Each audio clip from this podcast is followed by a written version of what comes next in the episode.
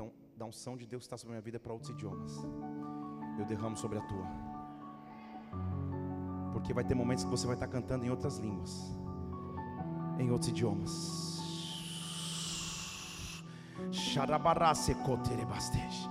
Porque eu sou Deus que chama os improváveis para viver no meu fogo. Eu sou Deus que chama os improváveis para viver no meu fogo. Eu sou Deus que chama os improváveis para viver na minha glória. E hoje eu te marco no altar, porque o altar sempre foi e sempre será o teu lugar. Se prepara para pisar povos, línguas, nações, porque assim eu te chamei.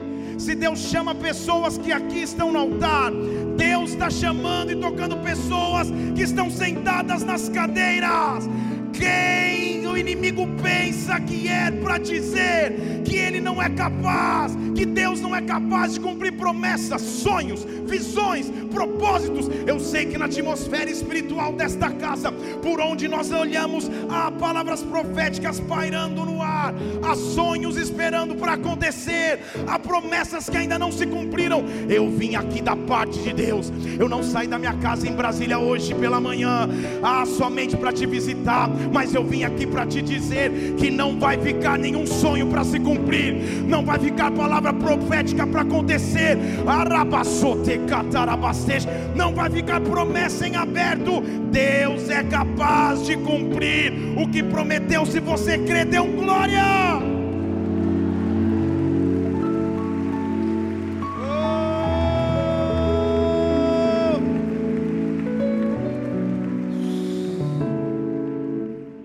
correr porque agora, agora eu só tenho 4 horas e 15 minutos para finalizar.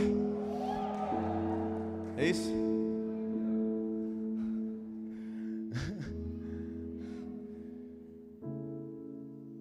Retomada no dicionário significa voltar a possuir aquilo que era meu. Voltar a ter nas mãos aquilo que um dia já foi meu.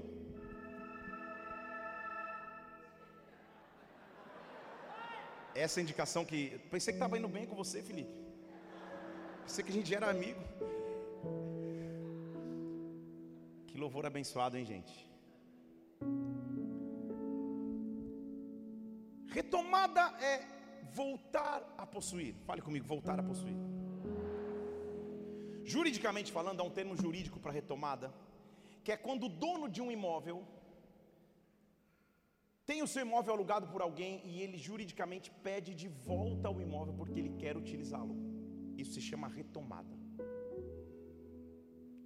Estamos vindo de um tempo de incertezas, onde muitas dúvidas pairam no coração, onde muitas coisas ficam por aberto, onde muitas coisas ficam por fazer. E uma coisa nos transforma quando nós saímos da incerteza, é entender que o nosso Deus é o Deus da retomada nosso Deus é o Deus que nos dá novamente para que nós passemos a possuir. Nosso Deus é o Deus que derrama novamente para que nós possamos receber. Eu estou dizendo da parte de Deus sobre a tua vida. A hora da retomada chegou. Uma geração de incendiados vai se levantar. Uma geração de pessoas que são marcadas pelo fogo e pela glória de Deus. Oh Espírito Santo, agora Deus está separando para si aqueles que andam no fogo. Não há nenhuma outra opção para a vida a não ser viver no fogo de Sua presença. O apóstolo Paulo nos dizia em 1 Coríntios capítulo 2, versículo 4, que a linguagem dele e a pregação dele não era de palavra de sabedoria, não era de palavra de persuasão, mas era demonstração do espírito de poder. Para que a fé não ficasse estabelecida na sabedoria humana, mas no poder. No poder de Deus. Hebreus capítulo 12, versículo 28: Não recebamos um reino que possa ser abalado, mas sirvamos a Deus agradavelmente com reverência e temor, porque o nosso Deus é um fogo consumidor. Eu e você vamos manifestar o fogo de Deus por onde quer que passarmos, por onde quer que andarmos, onde você pisar, o fogo de Deus tem que se manifestar. Não só tem, mas o fogo de Deus vai se manifestar quando você se levantar por Ele. Mas o quanto nós estamos preparados para viver nesse fogo? Vou te falar uma frase aqui para você postar hoje Como se fosse você mesmo, não tem problema. Ou então me marca lá, dá uma moral, segue no Instagram. Fogo não se produz em público. Fogo se manifesta em público. Deixa eu falar de novo para esse lado que parece estar mais pentecostal.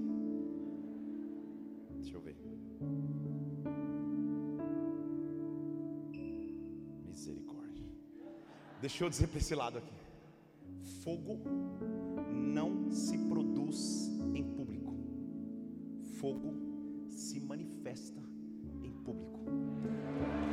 Ah, tem uma irmã que está junto, obrigado, irmã. Tamo junto. É aqui da casa?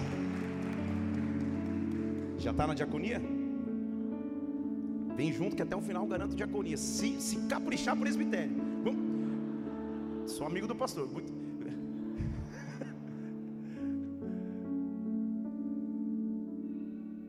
você produz de fogo no secreto é o que você manifesta de fogo em público. Deixa eu falar de novo para alguém poder vivo na terra dizer amém. O que você produz de fogo em secreto é o que você manifesta de fogo em público. Nessa matemática e nessa fórmula espiritual não há segredo. Não há como manifestar fogo em público se você não produziu em secreto a manifestação será apenas um sinal exterior, um calafrio, um sacudir, um suar, um chorar, um cair no chão, se não tiver sido produzida em secreto. Deus está procurando uma geração que quer gastar tempo em produção. E isso é um contrassenso para os tempos que nós estamos vivendo. Na minha adolescência, depois você põe no Google Imagens, tinha um, um aparelho pré-histórico chamado máquina fotográfica. Era um aparelho que você tirava fotos. E você deve pensar, poxa, mas existe o telefone para isso? Pois é, naquela época não tinha nem celular. Quanto mais imaginar que no celular você tirava um telefone, você tirava uma foto. Você tirava fotos das férias inteiras. Não tinha filtro, não tinha análise da foto, não tinha tratamento da foto. Com esperança, alguma se aproveitava no final das séries. Não era isso? Você levava numa, num local para revelação, eles extraíam o filme da máquina, levavam para uma sala escura e tratavam aquele filme. E durante o tempo daquele secreto que eles estavam tratando aquela imagem, se de maneira precipitada alguém abrisse a porta ou acendesse a luz sobre aquele filme, todas as fotos daquele filme se perderiam no significado de que uma luz precoce acaba com a imagem plena. Vocês estão comigo aqui? Estamos vivendo uma geração de luzes precoces. Não, não vou entrar nesse assunto, então, porque você estava até feliz. A esperança de muitos, na Indonésia, aqui não, no Brasil não. É, eu vou fazer um post vou bombar, meu Insta vai explodir, vou me tornar um influencer, vou me tornar um, um, um, um blogger. As pessoas vão ouvir a mensagem que eu tenho, as pessoas vão ouvir a adoração que eu posso produzir, as pessoas vão ouvir as pregações que eu tenho, que eu tenho feito. Ah, eu vou conquistar as nações porque a luz vai vir sobre mim. Mas isso for antes do tempo. E se você não está produzindo fogo no secreto? Tenha uma consciência. Para cada homem de Deus que você vê sendo levantado por Ele, existe um tempo anterior de fogo no secreto que ninguém presenciou porque foi fogo no secreto. Se o fogo não é gerado no secreto, não há como ele ser manifesto em público. Então ser incendiado a base é Senhor, eu preciso de tempo no secreto contigo.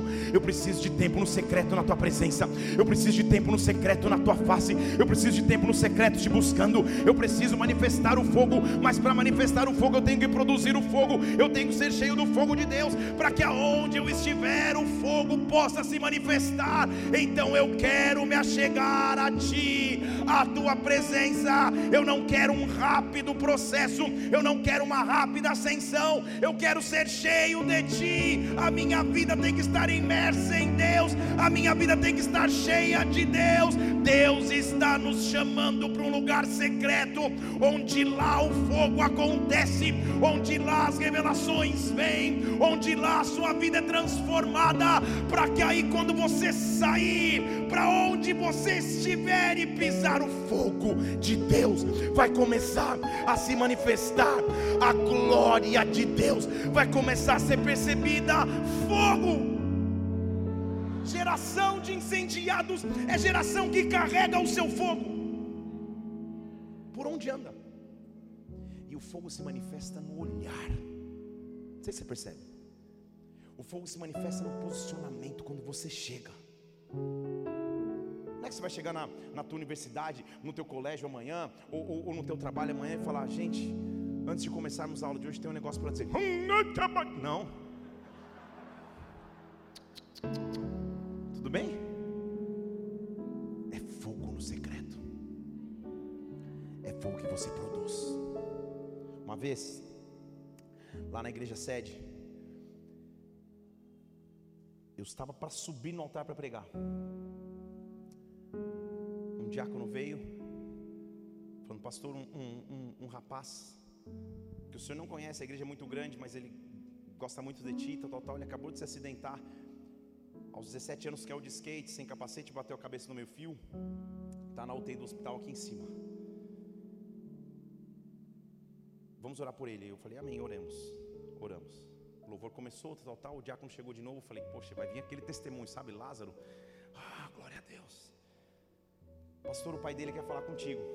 Não era cristão. Pois não, meu irmão. Seu pi, pi, pi, pi. Fui xingado em, em, em, um segundo, eu fui xingado umas dez vezes, nunca tanto na minha vida. O que, que meu filho ganhou? Frequentando a tua igreja, o que, que meu filho ganhou? Servindo a esse Deus. Agora eu estou aqui com os papéis nas minhas mãos para assinar a doação de órgãos. E agora? Você vai fazer o quê? E eu pensei, confesso a vocês, em fazer. Mas o Espírito, o Espírito me constrangeu. Eu falei, meu irmão, o Deus que eu sirvo é capaz de citar teu filho. Quando acabar o culto, eu estou aí. Desliguei o telefone e falei, o que, que foi que eu fiz? Confesso que foi o culto mais tenso e mais demorado que eu preguei na minha vida, porque eu não queria que ele acabasse. E quando o culto acabou, eu peguei dois atalaias dos mais fortes e recém-convertidos e falei, vamos comigo.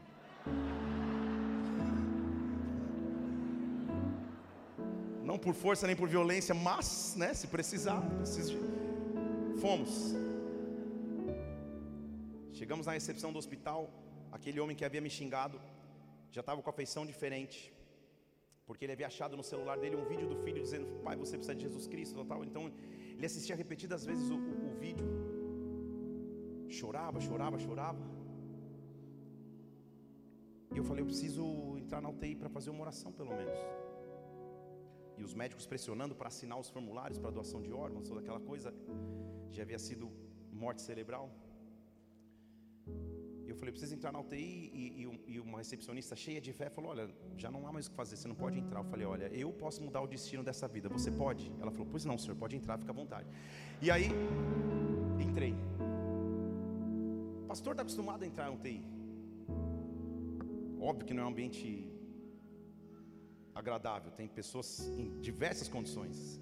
E lá no fundo entrou eu, o pai do menino, e uma enfermeira.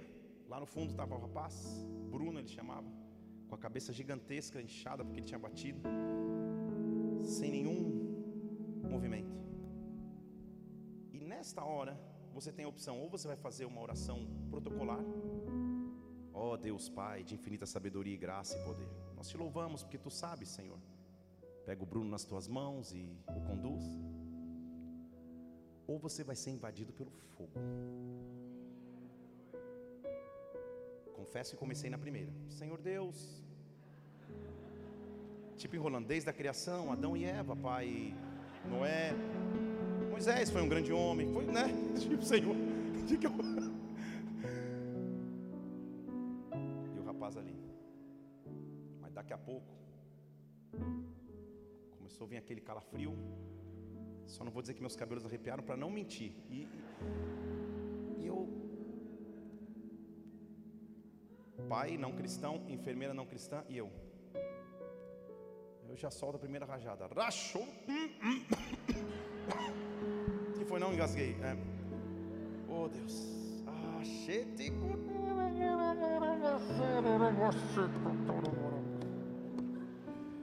a enfermeira deve ter pensado, cara, até curandeiro africano os caras estão trazendo. Eu já vi de tudo nessa vida. Só sei que eu fui tomado pelo Espírito Santo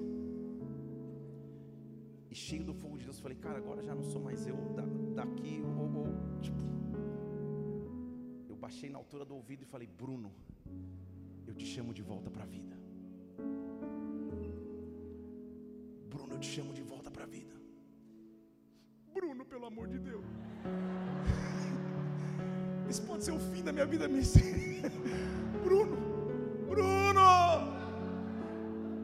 Meus irmãos, Bruno, se você está me ouvindo, mexe tua mão direita para mim. O Bruno pensou. Você disse glória a Deus, todo mundo disse glória a Deus, e eu fiz. Ah, ah, ah, ah, ah. A enfermeira cheia de fé? Não, são reflexos involuntários. Eu falei, ah, é? Bruno, sem as mãos. Mão direita, mão esquerda, sobe o pé. Pá, pá, pá. Resumindo a história toda, os formulários de morte cerebral estavam nas mãos do pai. Seis meses depois, no culto de quinta-feira, na igreja sede em São Paulo, sabe quem estava dando testemunho do meu lado? O Bruno, o pai, a mãe.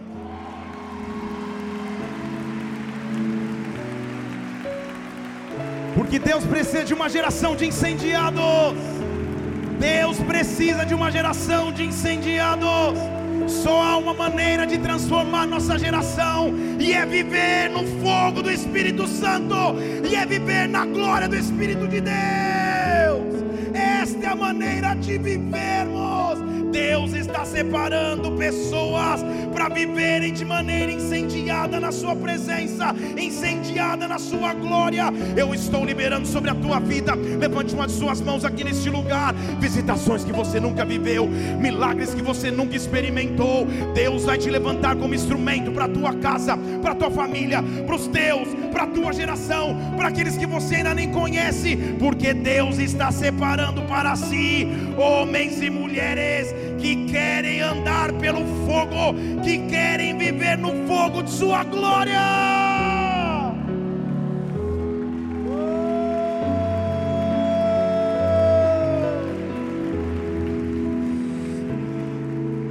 A glória de Deus simplesmente me encontra, eu só preciso de disposição. Ezequiel capítulo 8 diz assim: Eu estava sentado na minha casa, sentado, vivendo um dia como o outro e de repente a mão do Senhor caiu sobre mim.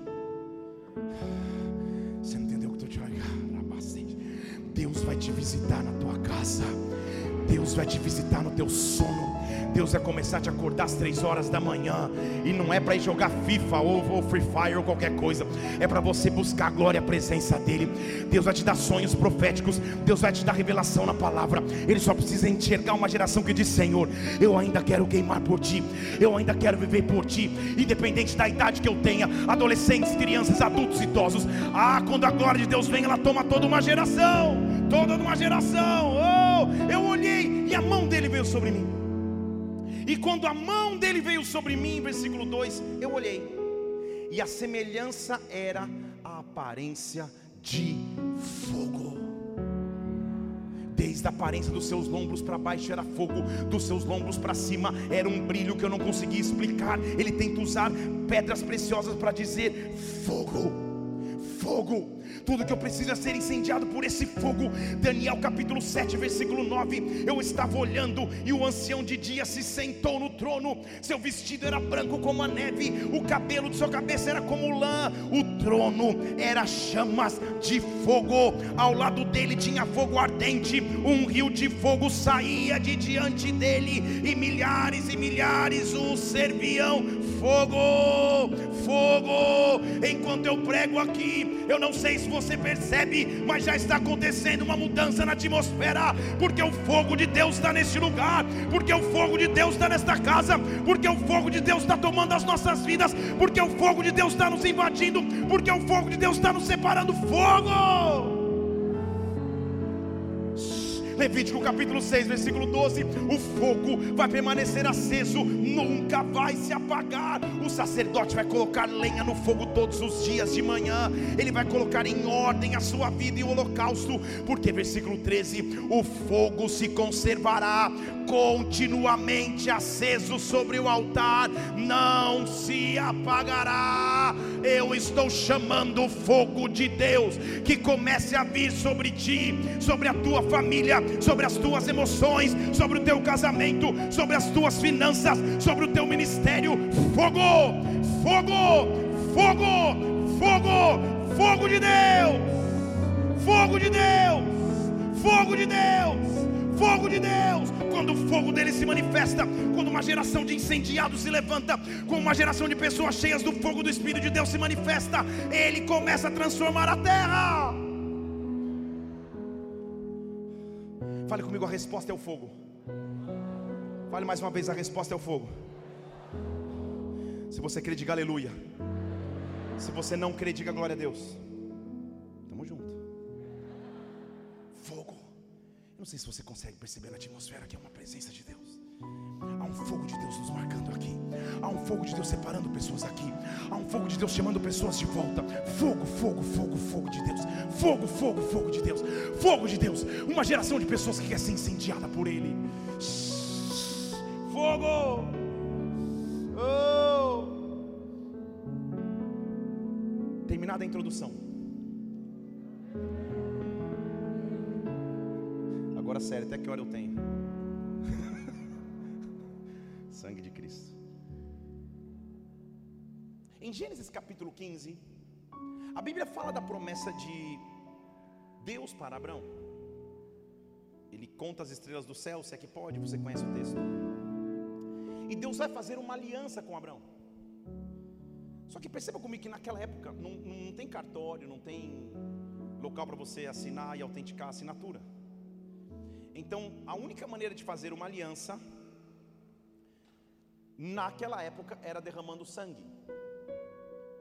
Não obstante, falando difícil, não surpreendentemente, a aliança de Cristo conosco foi com sangue. Então Abraão, ele mata algumas aves para que fizesse com Deus uma aliança. A primeira coisa que acontece é quando ele mata aquelas aves, a Bíblia diz no versículo 11 de Gênesis 15 que aves de rapina vinham tentando roubar o sacrifício de Abraão, e Abraão as enxotava. Você lembra comigo que quando a promessa de Deus chega para Abraão que ele teria um filho, ele já era idoso. Então estou falando de um velhinho que está tendo forças para enxotar aves. Não importa o tempo de caminhada ministerial que você tenha, não importa de que geração você faça parte, Deus quer te dar vigor para proteger as promessas que Ele te deu, para proteger as promessas e as palavras proféticas que estão sobre ti. Ele então, e como funcionava? Só para que você entenda. A aliança era feita dessa forma: você pegava animais, matava animais, vou te explicar bem tecnicamente para você entender, e colocava pedaços do animal de um lado e de outro, de um lado e de outro, de um lado e de outro. O sangue ficava respingado no meio, te dando mais uma, um, um, um, um, spoiler aqui, só para garantir um próximo convite. Qualquer dia eu prego sobre isso aqui. O espaço entre as partes dos animais rasgados se chamava caminho. Quando alguém surge dizendo que era o caminho, você já sabe o que ele está tá querendo dizer. Então tá, tem animais aqui, animais aqui. Tudo bem? E na cultura, a menor parte da aliança, presta atenção comigo, passaria primeiro entre as partes dos animais mortos para dizer: olha, que aconteça comigo isso se eu não cumprir a minha palavra. Tudo bem? Entendeu comigo então? Então se cortava, matava os animais, isso é Antigo Testamento, tá? Deixava ali um caminho, e o que se julgava menor falava: cara, eu vou passar primeiro. Tudo bem? Então Deus promete a Abraão que ele seria pai de muitas nações, conta as estrelas do céu. Abraão vai lá, mata os animais, prepara o caminho. As aves querem roubar o sacrifício, as aves querem roubar o caminho. Versículo 11: ele enxota as aves. Ele se cansa tanto porque ele era velhinho. E diz o versículo 12 que quando ele se cansa, versículo 12 ao pôr do sol, caiu um sono profundo sobre Abraão, e vieram pavor e densas trevas, um momento de medo, um momento de dificuldade, um momento de luta, mas presta atenção que diz o versículo 17: quando o sol já estava posto, um fogo fumegante, uma tocha de fogo passou entre os animais. Você não entendeu? Quem deveria passar primeiro era Abraão, que era o menor, mas Deus se diminui, ele passa como fogo para dizer: essa aliança é minha. Aliança de fogo significa dizer: eu vou cumprir as minhas promessas, eu vou cumprir os meus propósitos, eu vou cumprir o que eu tenho na sua vida. Não há nada que ele prometeu que ele não possa cumprir, não há nada que ele não prometeu que ele não possa realizar.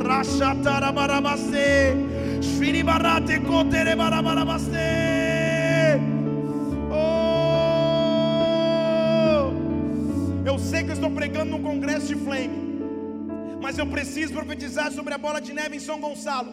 Se preparem para um tempo de multiplicação sobrenatural. Se preparem para um crescimento exponencial que vocês ainda não vivenciaram e experimentaram.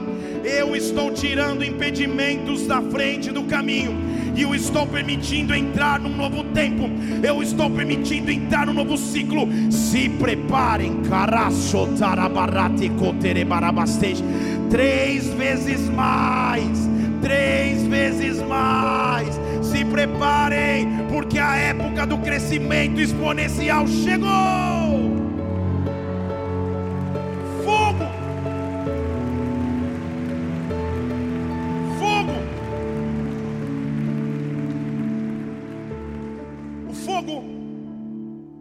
Marca que com Deus eu tenho uma missão. Porque diz a Bíblia que Moisés, um cara que estava no deserto, esquecido, porque não sabia se era egípcio, se era hebreu, quando quis ser hebreu, matou o egípcio, os hebreus não quiseram mais, os egípcios também não. Ele foge para o deserto, fica numa terra chamada Midian, que em hebraico significa confusão. A vida dele se tornou uma confusão. E esquecido na terra da confusão, ele chega no monte de Deus. E quando ele chega no monte de Deus, diz a palavra que ele encontra uma árvore pegando fogo. Para mim, vem junto nessa viagem comigo aqui. Essa é a primeira selfie da história. Deus está mostrando Moisés, esse é você, cara. A vida está tentando te consumir. Faraó tentou te matar no rio. Os egípcios tentaram te perseguir. Os hebreus querem te pegar. Você não tem paz em lugar nenhum. Mas o fogo tenta te consumir e não consome. Agora vem aqui, porque é no fogo que eu vou recomeçar a tua história comigo. É no fogo que eu vou recomeçar a tua história, a tua caminhada comigo. Você vai me conhecer como você nunca me conheceu. O fogo apresenta Deus para mim de uma maneira que eu não conhecia. O fogo apresenta Deus para mim de uma maneira que eu então não vivia. Porque você lembra comigo que Moisés cresceu no Egito.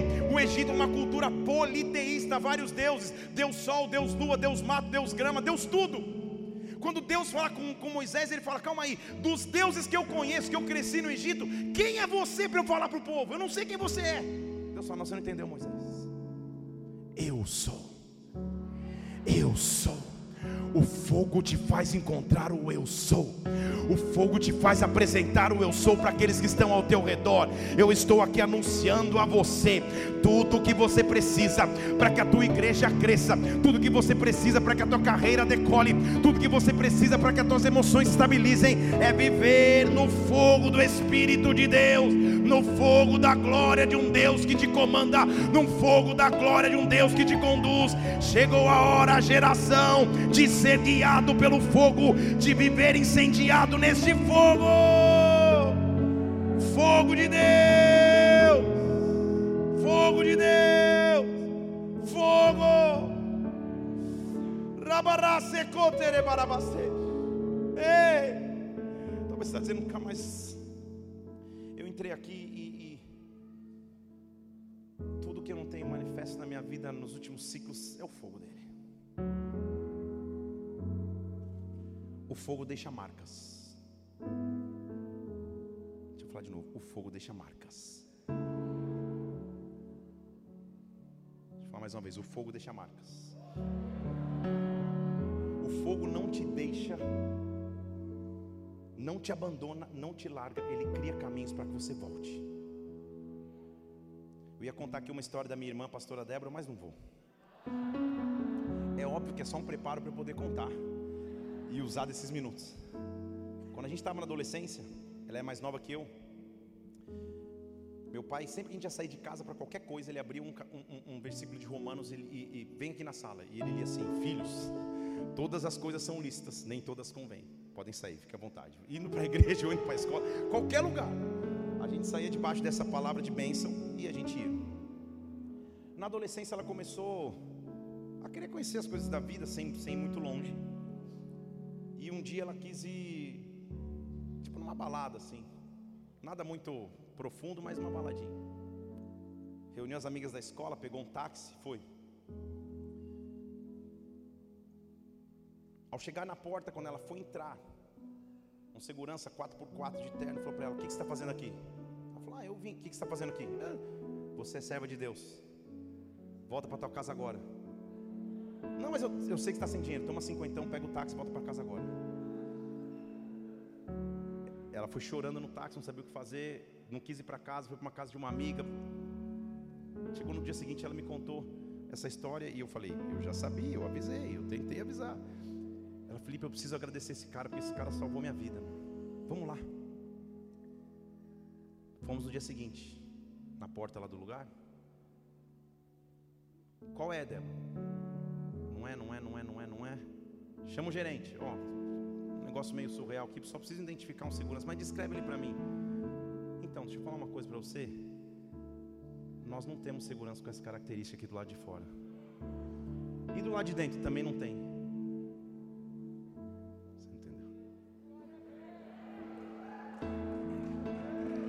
Vou te explicar em português, calma. Vou te explicar em português. Chegamos em casa, tivemos que contar para os nossos, nossos pais. Meu pai falou: Posso mostrar para vocês o meu segredo quando vocês saem de casa? Eu leio a Bíblia que diz assim: que aos anjos Ele dará ordem ao nosso respeito. Você não entendeu? Quando você anda por aí, queira você ou não, você tem uma marca do fogo. Você tem uma marca do fogo. O fogo que um dia você já experimentou. Esse fogo pode voltar a qualquer momento. Esse fogo pode voltar a qualquer momento. Eu estou aqui para te oferecer uma chance de recomeço. Eu estou aqui para te oferecer uma chance de retomada. Talvez você já se envolveu profundamente no ministério e agora está um pouco paralisado. Geração de incendiados é geração que é marcado pelo Senhor. Há momentos de dificuldade são momentos onde é muito difícil permanecer na presença de Deus. O povo de Deus foi para o exílio. Lá no exílio, muitas dificuldades, outra nação, outra língua, outro sistema de crenças. É óbvio que o sacerdote estar cansado. E a Bíblia registra a volta do exílio. Está em Zacarias capítulo 3. Tente abrir comigo Zacarias 3, se você não conseguir. Abre qualquer página, finge bem, faz uma cara espiritual, lê na tela, ninguém percebe. Zacarias capítulo 3. O Senhor me mostrou o sumo sacerdote Josué, não é o Josué das muralhas, é o sumo sacerdote pós-exílio. Esse sacerdote estava diante do Senhor, só que Satanás estava na mão direita dele oferecendo oposição. Só você sabe o que é ficar no meio da opressão do inimigo todos os dias, que oprime as tuas emoções, que oprime os teus sentimentos. Isso acontece com líderes, com pastores, com ovelhas, isso acontece com todos. Satanás estava ali tentando oferecer oposição. Então, o versículo 2 diz que o anjo disse assim: Que o Senhor te repreenda, Satanás. O Senhor te repreenda. Não é este uma brasa tirada do fogo. Você não entendeu? Ah, Josué tinha marcas porque ele já havia passado pelo fogo. Josué tinha marcas porque ele já vinha passado pela presença de Deus.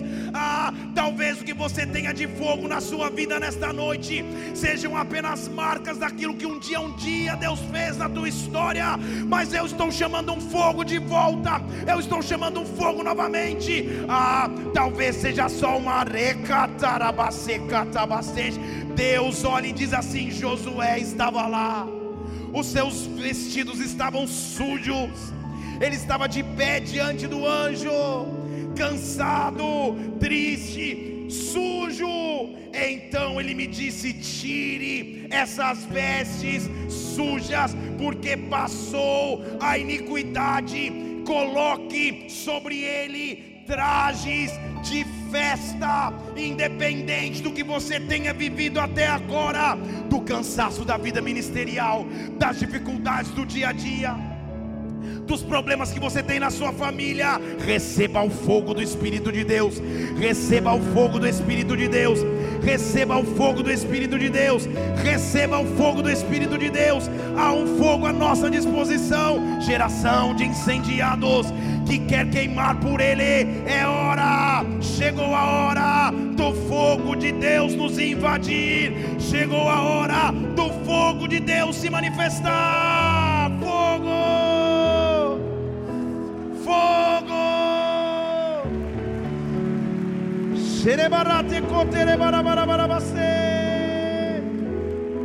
Fogo.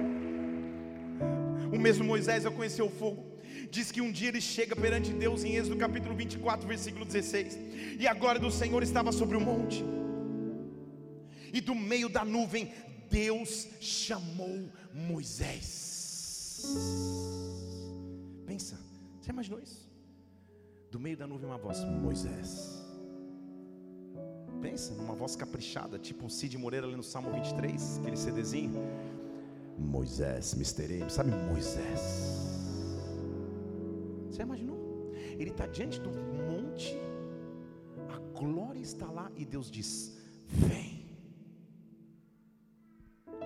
vem. Sabe como era a glória do Senhor?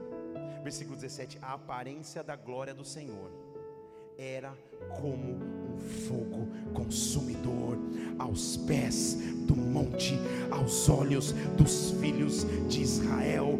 Fogo, fogo, fogo, fogo, fogo que quando tenta me paralisar, fogo que quando tenta me frustrar, fogo. Eu tenho uma resposta e a minha resposta é o fogo, a minha resposta é a glória.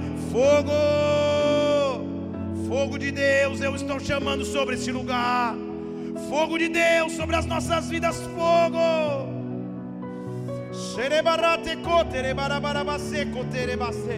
Oh, fogo, fogo. Geração que quer ser incendiada por Ele, não por um culto, não por uma reunião, não por um congresso, mas no estilo de vida no fogo no estilo de vida na glória, no estilo de vida de leitura da palavra, no estilo de vida de oração, no estilo de vida de santidade, no estilo de vida que não se corrompe no pecado, fogo. Quando Deus encontra assim uma geração que pode andar no fogo, prepare-se para aquilo que Ele pode fazer. Fogo, fogo. Ei. Diz a Bíblia que o apóstolo Paulo começava para ver a maior fase do seu ministério, que era chegar em Roma e de Roma, ao ser preso, influenciar muitas das igrejas da Ásia. Ele quase naufraga numa ilha chamada Malta. É salvo ali, é tratado com humanidade. Quando ele vai comer um marshmallow na fogueira, vai pegar uns gravetos. Diz a Bíblia que uma víbora morde a sua mão. Versículo 3. E ele fica com a víbora pendurada na mão. E sabe o que ele faz? Ao invés de esperar morrer, cair, a Bíblia diz, versículo 5: Ele, sacudindo a víbora no fogo, no fogo, no fogo, não sofreu mal algum. A vida está cheio de víboras. Não olhe para ninguém, olhe para mim. A víbora está cheia. A vida, se sua sogra está aqui, então olhe fixo para mim. Não mude seu olhar. A vida está cheio de víboras. A vida está cheia de venenos. Você recebe venenos na sua família, nas suas amizades. Você sofre bullying, você sofre abusos, você sofre humilhações. A vida está cheia de víboras que tentam morder as tuas mãos, que tentam paralisar a tua caminhada. A resposta que você dá para o veneno que Satanás tenta colocar para parar a tua caminhada é: onde está o fogo? Onde está o fogo? Onde está a glória? Onde está a presença? Onde está o fogo de Deus? Que eu vou colocar essa víbora, esse veneno. Fogo! Fogo! Fogo! Ei! Preguei até aqui para te trazer para onde eu queria. Te mostrar qual que é o cenário da nossa geração, mas qual é a resposta para a nossa geração. Estão aqui? Diz a Bíblia em Gênesis capítulo 11 que o homem, querendo crescer, construiu uma torre para si mesmo, chamada Torre de Babel. A Bíblia não afirma claramente, mas estudos mais precisos concluem que a Torre de Babel era a forma humana de proteção caso um novo dilúvio viesse. Se um novo dilúvio viesse, o homem estaria em cima da torre, ele não morreria. Então o homem seria senhor de si mesmo. O homem poderia dizer o que é certo ou o que é errado. A quem submeter, a quem não submeter. O homem poderia ser centrado em si mesmo. Torre de Babel. Estão aí? Contudo, entretanto, todavia, o apóstolo Paulo, ao advertir, ao advertir Timóteo, ele diz assim: nos últimos tempos, os tempos serão difíceis, porque os homens serão centrados em si mesmos, escolherão para si mesmos os mestres que querem ouvir. Torre de Babel. Vocês estão aqui comigo? Sim ou não?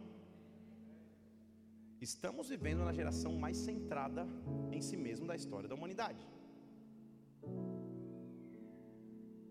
Alguém discorda? O telefone que faz mais sucesso no mundo, fora o Xiaomi Xing Ling, que vende na China é uma explosão, é um telefone que começa em inglês com eu. iPhone. Sou eu. Eu resolvo sozinho. Vem nem com manual porque eu aprendo sozinho. Eu aprendo por intuição. Ninguém precisa me ensinar nada. Porque essa é a característica dessa geração. Estão aqui? Torre de Babel.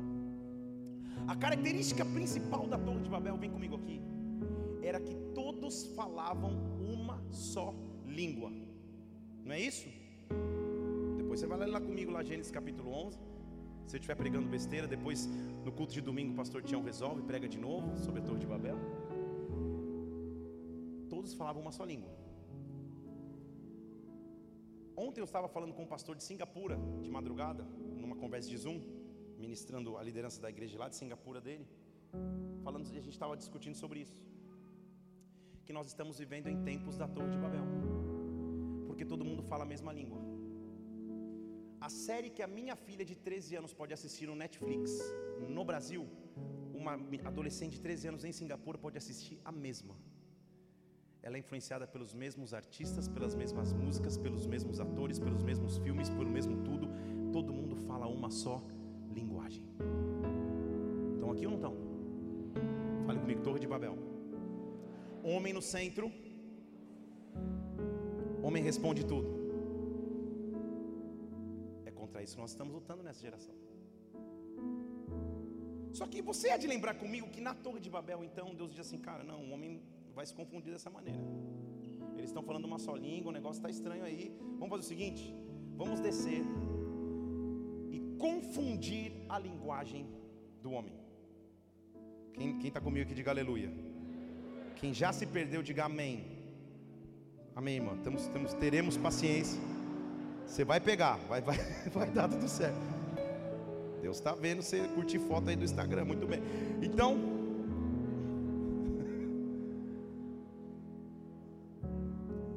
Deus vem e a linguagem se transforma confusa.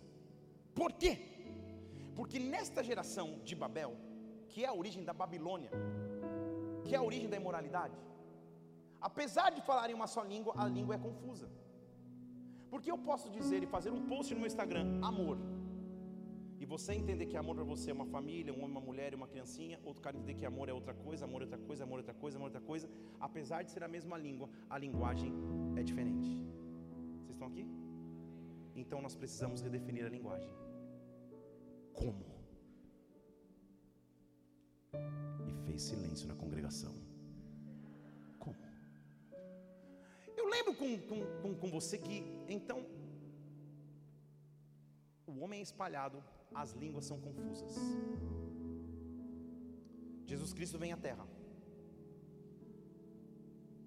cura, restaura, transforma, expulsa, repreende, ama, morre na cruz, ressuscita da cruz.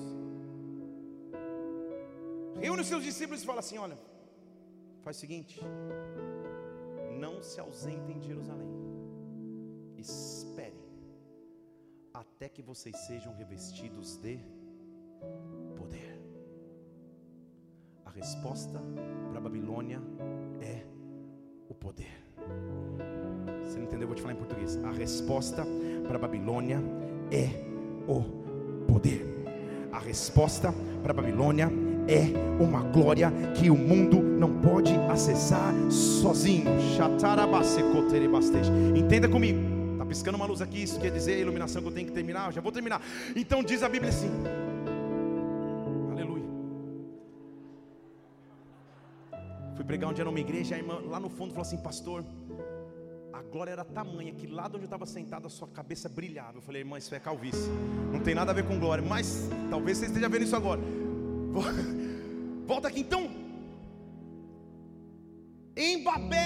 Línguas foram confusas.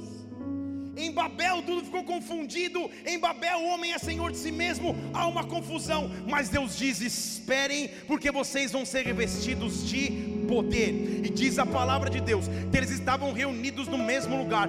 De repente veio do céu um som, como de um vento impetuoso. E daqui a pouco caiu do céu línguas, não mãos, não pés, línguas como de fogo e repousaram sobre cada um deles. Eu não sou a geração de Babel, eu sou a geração do Pentecoste. Eu não sou a geração da Babilônia, eu sou a geração do Pentecoste.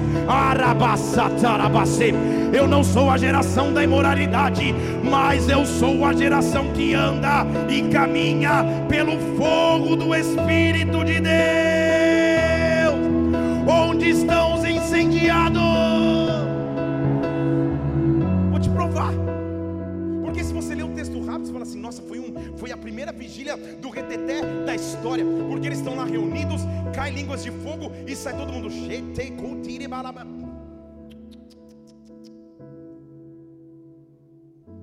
Primeiro culto do fogo que eu fui na minha vida. Eu cresci numa igreja presbiteriana tradicionalizésima. Quando você me vê pregando assim, é um milagre da parte de Deus. Na igreja que eu frequentava na infância, no boletim estava escrito: prefira cumprimentar os irmãos do lado externo do templo. Uma bênção. Me deu muita base bíblica, mas tradicional. E eu fui de férias com os meus pais numa cidade de praia litorânea. Entrei numa igrejinha pequena. E confesso que com a minha inexperiência aos 13 anos de idade, os primeiros minutos do culto eu pensei, cara, eu acho que isso não é um culto. Mas é por experiência entenda que quando você está num culto e lá na frente, conduzindo o louvor, tem uma mulher com um pandeiro, respeita, respeita. Eles estavam. E uma gritava: O varão de branco vai chegar, ele vai passar, e ele vai chegar. Eu falava: Cara, esse varão de branco está atrasado. Eu não, era tudo novo para mim. Aí uma veio e começou: Desemboca o vaso, Jesus. Aí, ó, tem uns aí, eita, tem uns aí. Liga, liga, liga. Eu falei: Liga, liga o quê, cara? Aí a mais ninja delas, baixinha, com coque. Começou a vir na minha direção. Na minha direção ela perfumou todos os combos. Toca a galinha, uá, uá, uá, pintei cabelo, uá, cá, cá, ela veio todos. Ela, ela chegou na minha frente para dar o fatality, eu, eu só fiz assim, ó. Isso não é da tua geração. Eu tinha 13 anos, estava numa igreja que eu nunca tinha visto ninguém ela bateu a mão no meu peito assim, ó. Pá! Pá! Pá! Eu falei, na terceira eu vou revidar. Eu só não revidei pelo estatuto de idoso, era uma senhora. E, e ela falou: Eis que eu te chamo pelo teu nome, Felipe. Nunca tinha caído no espírito, eu caí no espírito. E quando eu acordei, era pandeiro, era coque, era gente do meu lado, e eu já estava desembocado. E sabe o que eu quero te dizer? que um encontro com o fogo muda a realidade. Hoje eu quero te apresentar uma opção. Ou você fica em Babel, achando que você é senhor da tua história, que você tem resposta de tudo, que você não deve satisfação a líder, a pastor, a ninguém mais, a teus pais e a ninguém. E você vive na imoralidade que o mundo te apresenta, ou você entra no Pentecoste e você espera que agora a glória de Deus venha sobre ti, que o fogo de Deus caia sobre os teus ombros. Deixa eu te dizer algo. Arabacecata. Lembra comigo? Eles entram no Pentecoste, antes do Pentecoste, e Jesus falou para eles assim: Olha, vão, sejam discípulos meus em todas as nações da terra. Lembra disso? Vamos, combinar? Ele está falando para pescadores e letrados que nunca, mal sabiam falar o idioma natural. Como falar, pregar onde? Está tá louco. Quando ele vai derramar o fogo, ele prepara o cenário. Porque a festa de Pentecoste era uma festa tradicional para todos os judeus de todas as nações vizinhas não é que os discípulos precisariam pisar as nações, as nações viriam até os discípulos. E eles estão dentro daquela sala. Vem um vento, começa a cair um fogo. E agora eu vou ler para você para terminar versículo 2. De repente um vento veio e encheu a casa que estavam sentados, versículo 3 do capítulo 2 de Atos, e apareceram línguas de fogo e pousou sobre cada um deles. Todos ficaram cheios, versículo 4 de Atos, capítulo 2. Todos ficaram cheios do Espírito Santo. Todos ficaram cheios do Espírito Santo. Deixa eu dizer de novo: todos ficaram cheios do Espírito Santo. Deixa eu falar de novo: todos ficaram cheios do Espírito Santo e começaram a falar em novas línguas conforme o Espírito queria que eles falassem. Você não entendeu? Vou te explicar em português. Põe na tela para mim o versículo 5. Eles não estavam falando em mistério, meu irmão. Porque o versículo 5 diz assim: ó, lá em Jerusalém tinha homens de todos os lugares da terra. E quando eles escutaram o barulho, eles vieram. Versículo 6 de Atos capítulo 2. Se der, coloca na tela para mim. E eles estavam confusos, perplexos, porque eles ouviam cada um dos apóstolos falar na língua mãe deles. Vocês entenderam? Vou te falar em português aqui. Eles estavam dizendo, calma aí, esses caras que estão aqui, versículo 7, eles não são galileus? São pescadores que nunca estudaram. Como assim que eles estão falando isso? Como que nós estamos ouvindo eles falar na nossa própria língua que nós nascemos? Nós que somos partos, medos, elamitas, que habitamos na Mesopotâmia, Judéia, Capadócia, Ásia, Frígia, Panfilha, Egito, Líbia, Sirene, romanos, judeus, árabes, cretenses, nós estamos ouvindo eles falarem nos nossos idiomas as grandezas de Deus. Se em Babel ele confundiu a linguagem, em Pentecostes, ele devolveu a linguagem. Eu sou a geração do Pentecoste. Eu sou a geração dos incendiados. Quem são aqueles que vão se incendiar por Deus? Quem são aqueles que vão se levantar para serem incendiados pelo Pai? Eu ainda tenho fome, eu ainda tenho lenha.